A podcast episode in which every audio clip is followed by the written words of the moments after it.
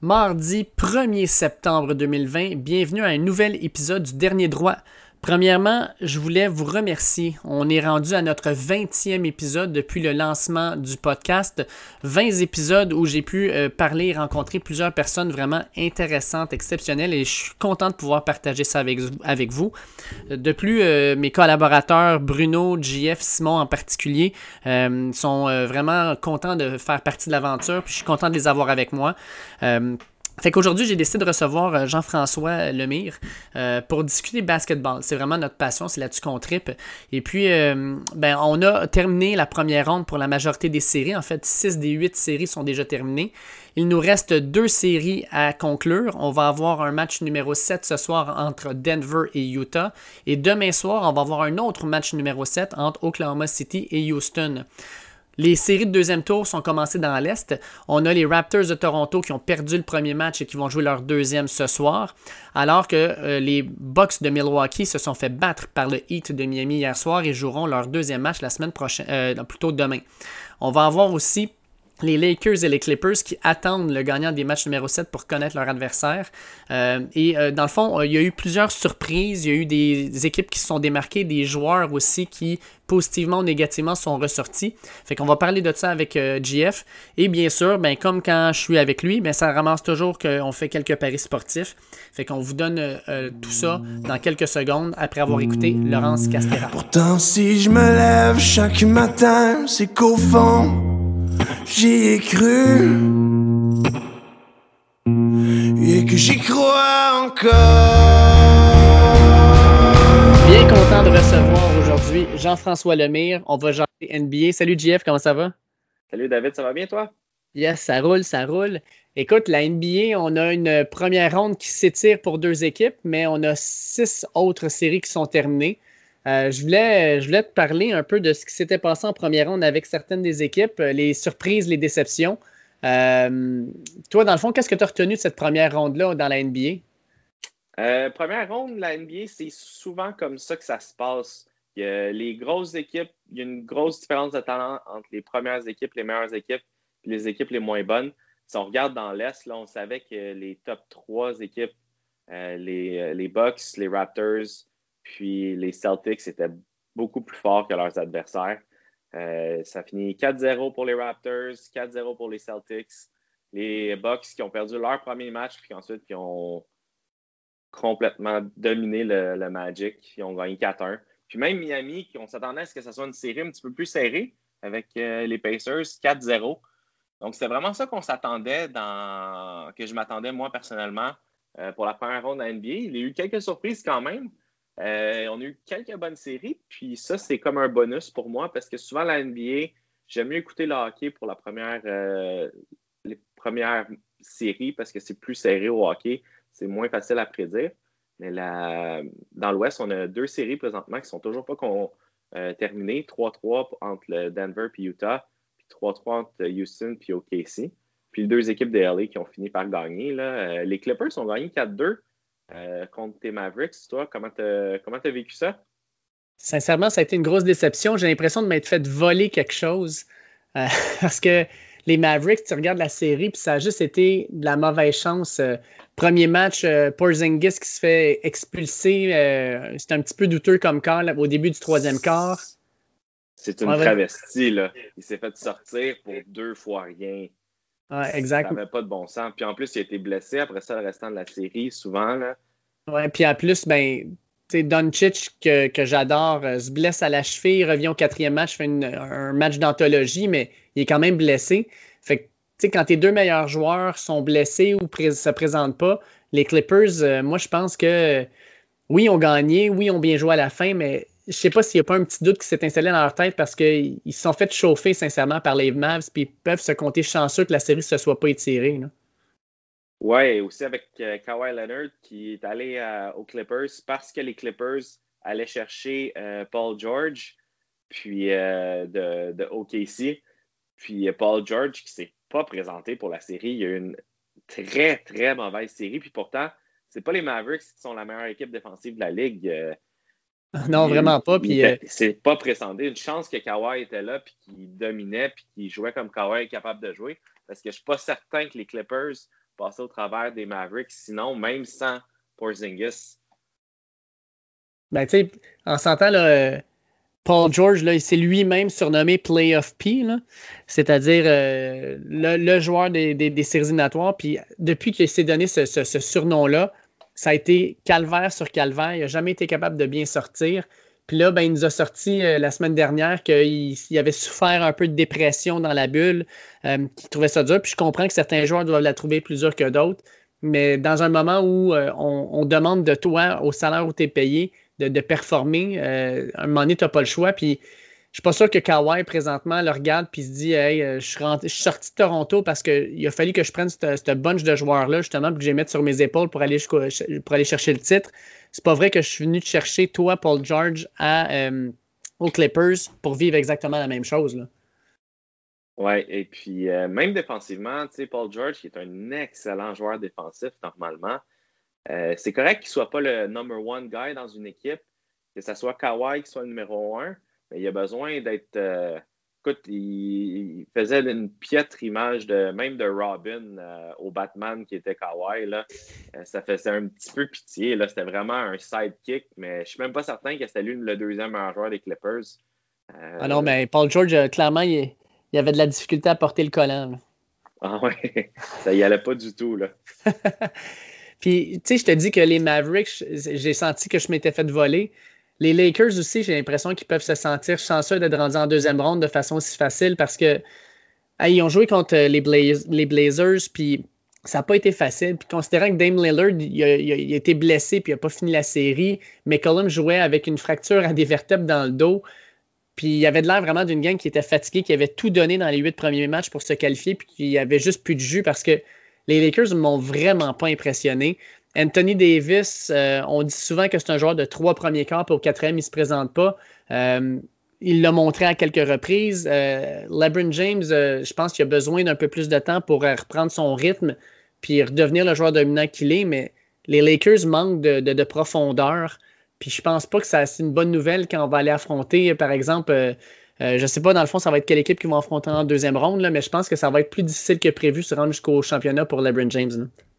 Oui, j'étais déçu, moi aussi. Ils ont gagné 4 à 1 contre Portland, mais j'ai l'impression que ce n'est pas représentatif de comment que la série s'est déroulée. Euh, j'ai les Portland qui avaient beaucoup de joueurs blessés.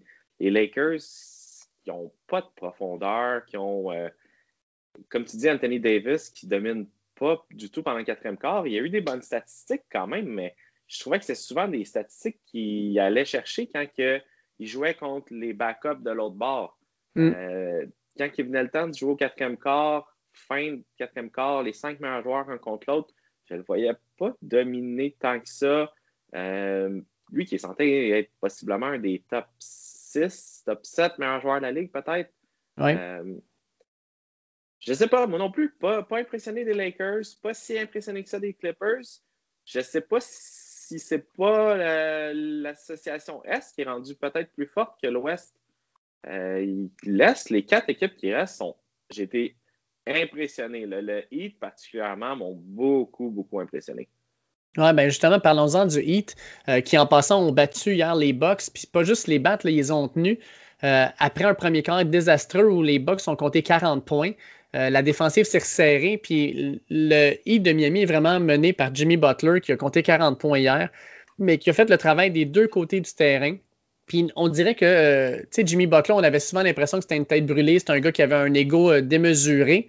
Mais quand on regarde le Heat, là, le, monde dit Jimmy Butler était juste trop compétitif pour certaines équipes. Puis, ben, avec le Heat, ça marche. Il est bien coaché avec Spolstra. Goran euh, Dragic joue super bien actuellement. Bam Adebayo, sincèrement, il me fait capoter. C'est tout un joueur. ah Ils ont vraiment, ont vraiment un beau petit club. Puis c'est le genre d'équipe que tu n'as pas le goût de rencontrer en série. Le genre d'équipe que tu sais que tu vas en suivre toute une puis que ça va tout prendre pour, pour passer. Oui, exactement. Je ne pourrais pas être plus d'accord avec toi. C'est vraiment une équipe que personne ne va vouloir jouer contre. Euh, si jamais il arrive que Milwaukee gagne ou personne, personne, personne veut pogner le Heat de Miami, Bam Adebayo est vraiment un joueur versatile en défensive. Il, il, il, incommode tous les joueurs. N'importe qui, euh, si tu commences le début de la game au tip-off, puis que tu vois que c'est lui qui te joue en défense, c'était comme Ah non, ça va être une longue soirée. Là. Euh, il est vraiment, vraiment bon. Il est capable de switcher sur les pick and roll avec n'importe quel joueur. Il est long, il est athlétique, euh, il bloque des shots, il a un super bon sens du jeu. Vraiment, vraiment un beau joueur. Là. Puis on va pouvoir dire exactement la même chose quand on va en parler tantôt, mais notre Québécois, Logan Dirt, un petit peu le même principe aussi dans l'Ouest. Euh, genre de joueur que tu n'aimes pas jouer contre, c'est un joueur qui est, qui est dur à jouer contre puis qui t'en fait baver. Mais pour revenir au box, que tout le monde voit, comme euh, même moi, j'ai parié pour eux autres pour sortir de l'Est, je commence à me poser la question si c'est pas une équipe qui manque de profondeur. Euh, il y a Yanis, puis ce qu'ils ont fait les Bucks, ce qu'ils ont fait Miami hier, c'est pas compliqué ils ont lancé joueur sur joueur sur lui, ils l'ont double teamé, tout ça, puis ils, laissent Chris Middleton, euh, puis hier en plus, là, euh, Eric Bledsoe n'était pas là, ça a paru, mais il manque de, manque de punch à l'attaque, j'ai l'impression. C'est beaucoup de joueurs qui euh, se basent sur le fait qu'Yanis va juste faire collapser la défensive, puis ils vont pouvoir prendre avantage de ça. Mais Miami est assez fort, puis assez bien coaché, je pense, pour supporter tout ça, puis peut-être même les, amener dans leur retranchement. Ouais, j'ai hâte de voir les ajustements qui vont se faire dans cette série-là. Je pense que, tu sais, hier, ils ont gagné par beaucoup Miami. Je pense qu'on peut s'attendre à une série beaucoup plus serrée que ça. Milwaukee, ils n'ont pas fini avec leur, euh, la meilleure fiche dans la saison régulière de la NBA pour rien.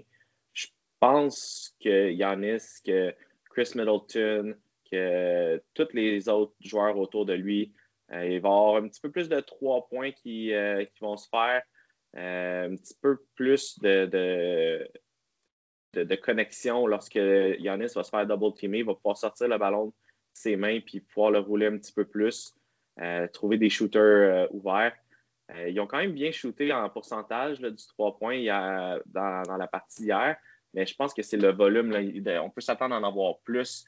Ils ont shooté aussi 53% seulement du free throw, les Bucks. On peut s'attendre à mieux que ça aussi.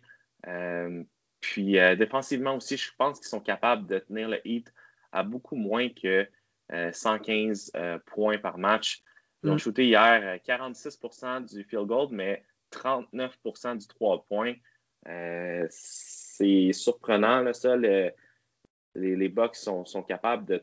Habituellement, eux autres sont capables de laisser des, long twos. C'est ça que tu veux le plus au mm-hmm. basketball. Ils ne donnent pas de layup, ils ne donnent pas de 3 points ils vivent avec le reste. Ils se sont fait battre sur les rebonds aussi par 12 rebonds, 46 à 34. Euh, je m'attends à avoir une série plus, plus serrée que ça l'a été. Ouais, mais tu sais, quand tu dis les Bucks ont été vraiment bons cette année, là, tu parlais de l'Est comme quoi que les quatre meilleures équipes de l'Est sont peut-être meilleures que l'Ouest. Mais le reste de la division de l'Est, tu, tu dis Milwaukee, ils ont probablement padé un peu leur résumé aussi parce que tu regardes dans l'Ouest, les moins bonnes équipes, là, bon, on va parler, mettons, de, de Minnesota, puis après ça, tu as peut-être Sacramento, les Spurs, mais dans l'Est, tu as Cleveland, Atlanta, Detroit, les Knicks, les Bulls, les Wizards, Charlotte. Je veux dire, pour eux autres, c'est comme euh, la moitié de leur game en conférence, c'est des pasties, là, des, des games qui vont gagner facilement, puis il n'y a peut-être même pas besoin de rentrer starter. Fait que tu sais, quand tu arrives en série où chaque match est important, chaque match, tout le monde se présente, puis c'est difficile, des fois, je me demande si Milwaukee n'est pas mal préparé à ça. Oui, je comprends ce que tu veux dire par rapport à l'Est. Moi, ce que j'aime beaucoup de l'Est, c'est qu'ils sont, peut-être plus top heavy qu'on pensait avec quatre grosses équipes qui m'ont impressionné en première ronde. Peut-être qu'ils jouaient contre euh, des, adversaires beaucoup inférieurs que les adversaires dans l'Ouest aussi. Mais tu sais, on va regarder là, les Lakers qui ne nous ont pas impressionnés, les Clippers qui ne sont pas impressionnés autant qu'on aurait aimé, qu'on aurait aimé pardon. Euh, Denver, Utah, qui sont très similaires comme équipe. Euh, je sais pas, ça, je les aime, mais au, aucune, aucune des équipes de l'Ouest présentement, je les aime autant que les équipes de l'Est. les Lakers et les Clippers vont probablement nous redonner une meilleure deuxième série ou une meilleure troisième série. On va reprendre un petit peu plus de confiance en eux. C'est ce qu'on s'attend, du moins. Mais présentement, après une ronde, si on m'avait dit, je pense que mes quatre meilleures équipes, c'est Toronto, Boston, Miami puis Milwaukee, après seulement la première ronde, on s'entend. Oui, je suis d'accord. Parlons-en justement de Utah et Denver. Euh, on a droit à un duel épique entre Donovan Mitchell puis euh, euh, j'ai un blanc, c'est pas Conley, c'est Jamal Murray. Jamal Murray, merci. on a un duel épique. Ces deux gars-là, -là, c'est plus de 34 points par match. Les, deux, les deux gars ont été dans, un, dans une game au-dessus de 50. puis on se retrouve à 3-3 moi, je trouve que c'est une, une, des séries les plus intéressantes parce que c'est une série qui, qui, est amplement disputée, qui est intense. Ça, ça va up and down sans arrêt. Euh, puis il y a aussi un petit peu de d'une belle rivalité entre ces deux équipes-là. Fait que je pense vraiment là, que le, 3, le, septième match va être super le fun à regarder ce soir. Là. À 8h30 ce soir, là, si vous n'avez rien à faire, là, clairement, mettez-vous devant la télé parce que ça, va être un bon match. Là. Ouais, même si vous avez quelque chose à faire, trouver une excuse pour sortir. ça va être vraiment un bon match. C'est 100% certain que j'écoute ça. Euh, écoute, Jamal Murray, incroyable. Il n'y a pas personne dans l'NBA présentement qui est aussi euh, hot. Là. Euh, les Game 2, 14 points. Game 3, 12 points. Ça m'a fait penser, là, des séries un peu ordinaires, ça m'a fait penser à, Fred Van Vliet l'an passé. Là, suite quand il a eu, après avoir eu son, son petit garçon, qui est devenu super hot. Euh, game 4, 50 points pour Jamal Murray. Game 5, 42 points. Game 6, 50 points encore. Puis là, on ne parle pas de euh, sur 45 shots. Là. On parle, il shoot 60% du 3 points, 50% du 3 points, 75% du 3 points sur 15, 8 puis 12 lancés. C'est incroyable. Euh, il, est présentement, il est inconscient. Il ne veut jamais quitter la bubble lui, c'est clair qu'il n'y a pas de dépression dans la bubble. Non, non. Il, est hot, puis il fait, il fait d'autres choses. Je veux dire, la première game de 50 points, il y a quand même 11 rebounds, 7 assists. La game de 42, 8 rebounds, 8 assists.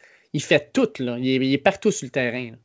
Oui, puis j'ai l'impression que les Nuggets, au début, de, ils faisaient jouer un petit peu plus euh, les. Euh, de, pardon, Jokic puis euh, le, ballon passait un petit peu plus pendant, dans les mains de Jokic pour rouler l'attaque. Puis là, j'ai l'impression que Jokic, ça ne fait pas de tort de reléguer un petit peu plus euh, la, charge offensive de l'attaque dans les mains de Murray. Murray touche un petit peu plus au ballon, il est plus impliqué. Puis l'attaque des, euh, des, Nuggets est de loin meilleure quand c'est Murray qui y touche. Quand Jokic peut finir autour du basket, il peut tirer du trois points, mais tant que le focus défensif de Utah est sur Murray, ils ont beaucoup plus de difficultés à gérer Murray qu'ils ont à gérer euh, Jokic. C'est normal parce qu'ils sont capables de mettre Rudy Gobert sur Jokic. Gobert, qui est probablement un des top 3 défenseurs euh, de la Ligue, euh, il a fini justement dans le, top 3 là, pour le prix du meilleur joueur défensif de l'année que Yannis a gagné. Donc, juste de mettre, de passer au travers de Murray, moi, j'ai vu une grosse différence. Puis je pense que ce soir, euh, Denver va réussir à closer la série en gagnant les, euh, trois derniers matchs de la série, en remontant un déficit de 3-1. Ça, ça aurait été un bon petit pari à faire à ce moment-là, mais bon, l'opportunité passée, puis il va en avoir d'autres dans le futur. Oui, bien écoute, euh, j'en ai, peut-être un pari justement pour cette partie-là, pendant qu'on parle de Denver-Utah. le over-under de la partie présentement sur le site MyBookie, euh, je l'ai à 218 points euh, pour euh, Utah et Denver. Le over-under est égal à moins 110. Puis, juste pour vous donner une idée, là, les, si je te disais 218 points, combien de parties dans la série est allé en dessous de 218 points, tu penses? Je te donnerais peut-être une. Exactement. Une seule des six, des six parties est allée en dessous de 218 points. Puis, c'était parce que c'est, je pense que c'est la partie numéro 2, si je ne me trompe pas. C'était un blowout. Là. Le quatrième quart, je pense qu'il n'y a aucun des starters qui a joué ni d'un bord ni de l'autre. Si tu regardes les trois derniers matchs, Game 4, 256 points. Game 5, 224 points. Game 6, 226 points. Donc, euh, assez confortablement au-dessus. Moi, j'aime beaucoup le over 210 points à moins 110 ici. Donc, vous devez mettre 110 pour en gagner 100. Euh, puis, euh, le over 218. Donc, à partir de 219 points, vous gagnez le pari. Si ça tombe à 218, c'est un push. Donc, il vous redonne votre argent. C'est comme si le pari n'a pas eu lieu. Moi, je te dirais que c'est un pari qui est très, très, très intéressant. Puis jusque-là, en plus, la game présentement sur MyBookie, c'est un pick'em. Donc, euh, c'est euh, à peu près, euh, ils ne veulent pas donner de, de, favoris. Denver est à moins 115, Utah est à moins 105. Moi, Utah, Utah là, ils ont perdu les deux dernières, ils ont le dos dans les cordes. Moi, je pense que Denver à moins 115, ça peut être aussi un petit pari intéressant. Ouais, je pense que les joueurs de Utah vont être un petit peu, un petit peu tight ayant perdu. Tu sais, ils menaient 3-1. J'aime pas quand, quand, tu mènes 3-1, tu perds la game 5, OK. Faut que tu reviennes pas en game 6. Puis là, ils ont perdu la game 6 il va y avoir un petit peu de nervosité du côté du jazz, euh, d'après moi, pour, la, pour la, partie ultime. Je suis d'accord. Parlant de l'autre partie, parlons de l'autre partie ultime, soit celle qui aura lieu demain entre Houston et Oklahoma City. Euh, c'est une série présentement qui est hyper intéressante aussi parce que les vedettes se sont levées. Euh, fait que Houston, ben, la vedette, c'est littéralement James Harden. Tout le monde l'attendait, mais avec la blessure de Russell Westbrook, James Harden a montré pourquoi ce gars-là avait gagné le titre d'MVP puis qui était vraiment un joueur dominant. Euh, l'offensive va passer par lui pendant la blessure à Westbrook, puis il était vraiment, vraiment le, cheval, la, cheval principal dans le fond de, Houston. Puis pour le cheval de bataille. Le cheval de bataille, c'est ça. Le, de bataille me manquait. Puis euh, Oklahoma City, hier, ben, euh, ils ont le dos dans les cordes. Il reste six, il reste deux minutes à jouer. Ils perdent par six. Puis c'est ton préféré, Chris Paul, qui se lève, qui marque 8 des 12 derniers points de l'équipe, puis qui euh, vraiment cloue le cercueil de Houston en fin de match avec deux free tours réussis alors qu'il y avait beaucoup de pression sur les épaules. Puis là, on s'en va sur un match numéro 7. Je vais te dire que malgré ça, je vais prendre Houston parce que je ne peux pas croire que James Harden et Russell Westbrook ne pourront pas battre une équipe où il y a juste CP3 dessus. Mais ça reste quand même que c'est une série euh, qui, est quand même assez égale jusqu'à maintenant.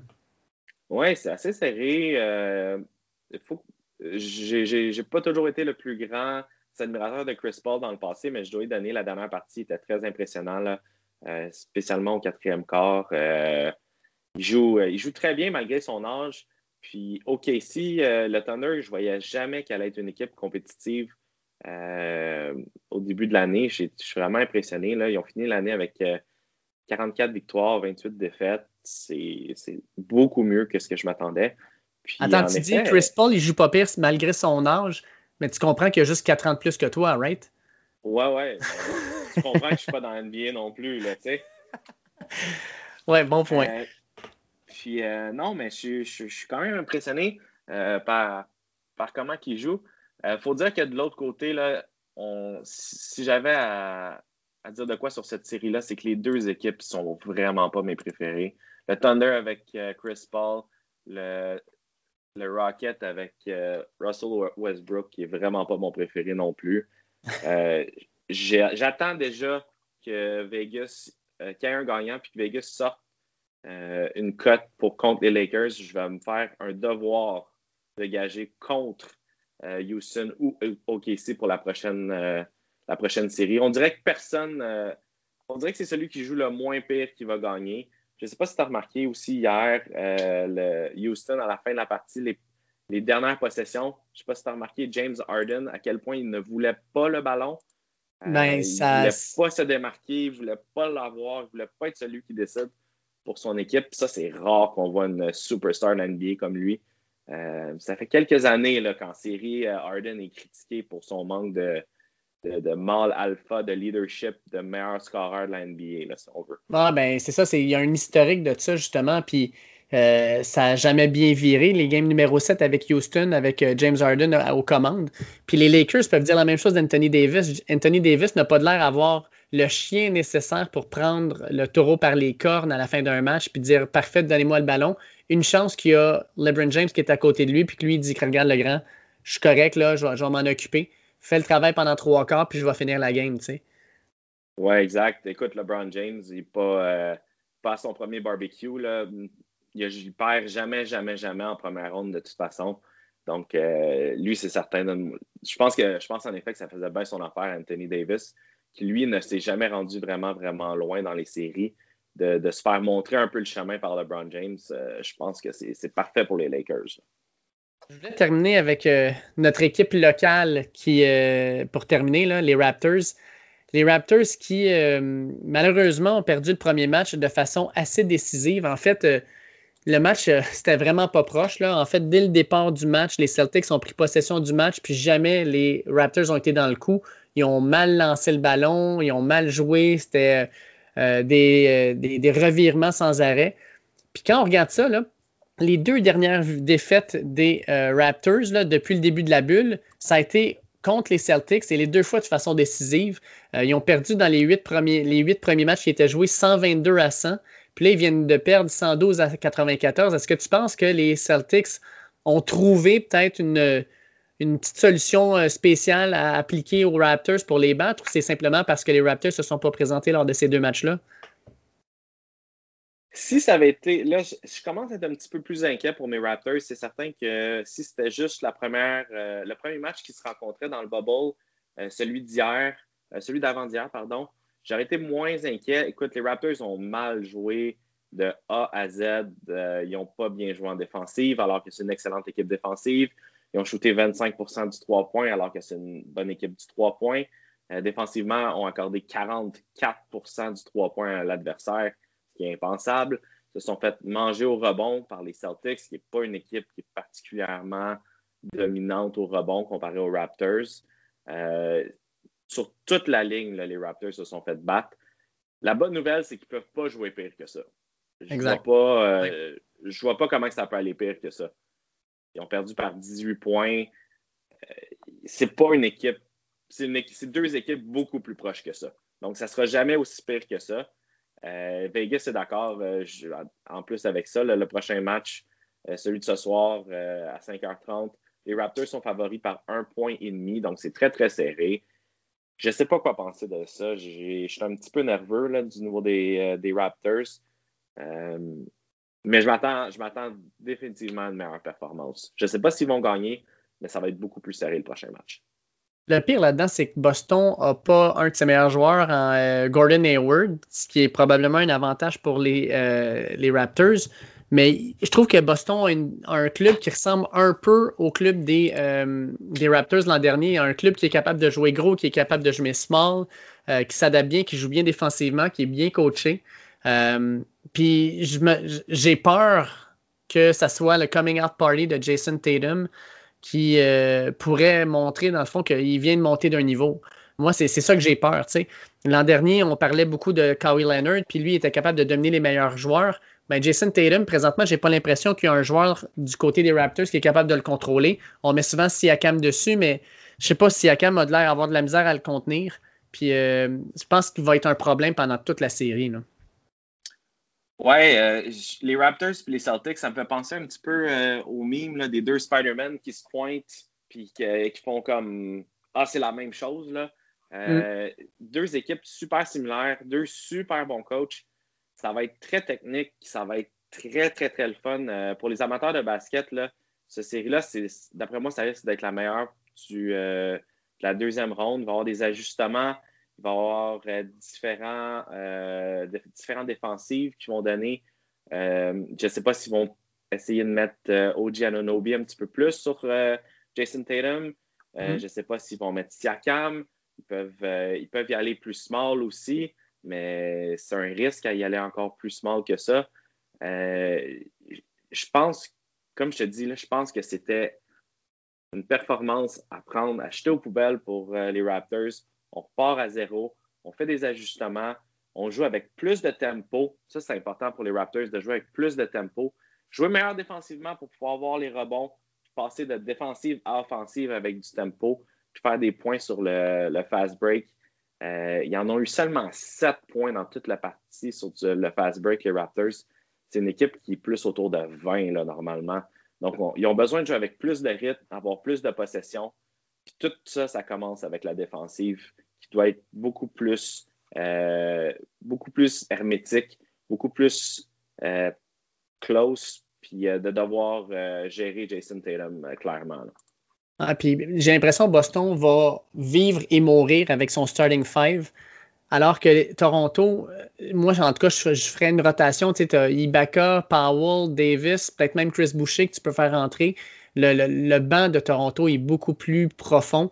Euh, fait que je vois, je verrais peut-être même euh, un, changement de stratégie où on fait peut-être rentrer justement un gars qu'on n'aurait pas cru voir justement dans le starting five, puis faire rouler les gars, puis essayer de trouver justement une combinaison gagnante qui va donner, comme tu dis, du tempo à l'équipe, puis donner une bonne aire d'aller euh, dès le début du match.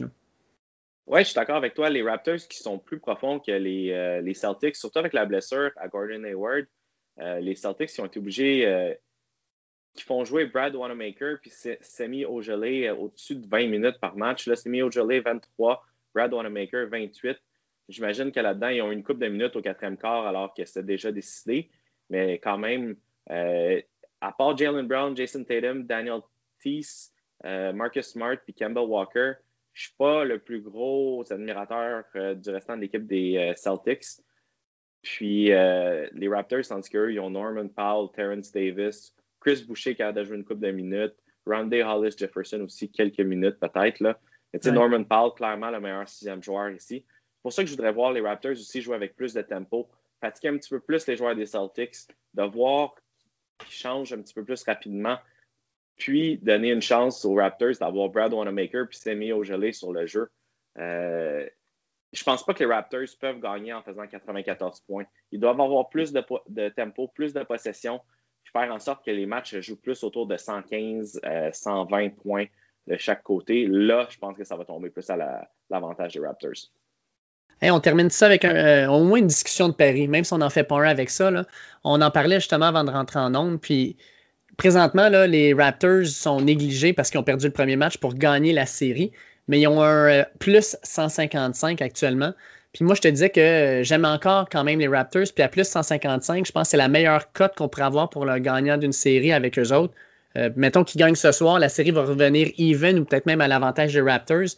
Fait que moi, j'ai le goût pratiquement de sauter sur cette occasion-là. À plus 155, tu mises 100 puis tu as une chance de gagner 155 ce qui n'est pas mauvais, loin de là. Euh, puis toi, tu me disais que tu préférais que, gager, dans le fond, sur tous les matchs plutôt que juste sur le plus 155, c'est ça? Ouais, ben mon, euh, mon idée derrière ça, c'est si tu penses que les Raptors vont gagner la série, ils doivent gagner quatre des six prochains matchs. Euh, donc, présentement, les Raptors, juste pour gagner le match, euh, on appelle ça le money line, seulement just to win. Les mm. Raptors sont à moins 125. Donc, tu dois gager 125 pour en gagner 100. Euh, on s'entend que moins 125 est une bien moins bonne cote que plus 155. Sauf si ils doivent gagner quatre matchs et en perdre un maximum de deux. Euh, tu es, mieux à chaque match de bêter le moins 125 euh, pour les Raptors versus de bêter le plus 155 selon moi, parce que tu vas avoir une meilleure cote en accumulant les moins 125 au fur et à mesure que tu l'aurais pour euh, bêter plus 155. Ouais, puis j'ai l'impression que les cotes sont jamais vraiment plus hautes que moins 130, moins 140 pour gagner un match parce que les deux équipes sont tellement égales. Je pense que ça va être une série qui va être chaudement, chaudement disputée. Là à moins qu'il y ait une blessure, là, euh, je ne souhaite pas des blessures à personne, mais si Jason Tatum, admettons, se blesse, là, tu vas voir la cote passer aux Raptors à moins 160, moins 165, peut-être, même possiblement plus que ça, étant le meilleur joueur des Celtics. Euh, mais même à ça, j'irais en battant chaque match sur les Raptors versus aller avec le plus 155. Je pense que tu vas juste avoir plus de, de, valeur de cette façon-là. All right. Fait que, écoute, euh, depuis le début des, séries, on se dit qu'on va voir un match ensemble, puis je sais pas, on est. Euh, on n'est pas en ligne avec les, étoiles. Mars n'est pas en Jupiter, faut croire, là, mais euh, on n'est pas capable de se trouver un moment pour le faire, mais il faudrait le faire euh, pour regarder Celtics Raptors. Je pense que ça serait, ça serait juste la moindre des choses d'aller voir notre équipe qui joue contre probablement dans la meilleure série du moins des, du deuxième tour. Là. Oui, écoute, on avait un, on avait un rendez-vous la semaine passée, mais il y a eu des matchs qui ont été euh, annulés pour euh, le mouvement Black Lives Matter. Euh, on, est, on était malchanceux de ce côté-là. Mais oui, il va falloir se reprendre pour, pour se séduire une match. Surtout, si on est capable d'avoir deux matchs du deuxième tour, voir Raps Boston, puis ensuite suivi d'une des deux équipes de LA, je pense que la série Clippers contre le gagnant de Denver ou Utah va être vraiment, vraiment bonne. On essaiera de, marcher de cette façon-là. Ça serait cool. Puis on essaiera de faire un podcast live en même temps. Ça serait, on combinera l'utile à l'agréable. Parfait. Écoute, juste avant qu'on parte, j'ai un dernier. Euh, je sais qu'on aime ça parler de bêtes. On n'a pas parlé de la NHL. Je garocherais juste un bet euh, de la NHL vite, vite pour les, euh, les auditeurs. Oui, vas-y, vas-y. Particulièrement les Stars de gagner la série. présentement, les Stars mènent 3-2 contre Colorado. Euh, moi, je vois deux équipes très, très, très similaires. Euh, Colorado ont des meilleurs, euh, des plus gros canons avec Nathan McKinnon, qui est un joueur complètement électrisant. Mais les Stars ont beaucoup de profondeur, puis j'adore leur défenseur euh, finlandais, là, Miro Eskanen. Mhm. Quel joueur. Euh, présentement, gagner la série alors qu'il mène 3-2 et moins 275. Donc, vous, vous devez payer 275 pour en faire 100. La façon que je le calcule, c'est que euh, Colorado doit gagner absolument les deux prochains matchs pour gagner la série. Puis, ils ont environ 50% de chances de gagner chacun des matchs. Donc, ils ont une chance sur quatre de gagner cette série-là. Donc, euh, les Stars ont trois chances sur quatre. Il faudrait que tu payes moins 400 normalement la cote. La cote, je la trouve un petit peu basse à moins 275. Euh, Ouais, je suis 100% d'accord avec toi là-dessus. c'est comme si tu me disais, ils ont juste euh, deux, deux points. c'est comme si les, la- la- l'Avalanche a juste une chance sur 2,75 alors qu'ils ont une chance sur 4 euh, de gagner la série, selon moi. Donc, j'aime beaucoup cette bête-là à moins 275.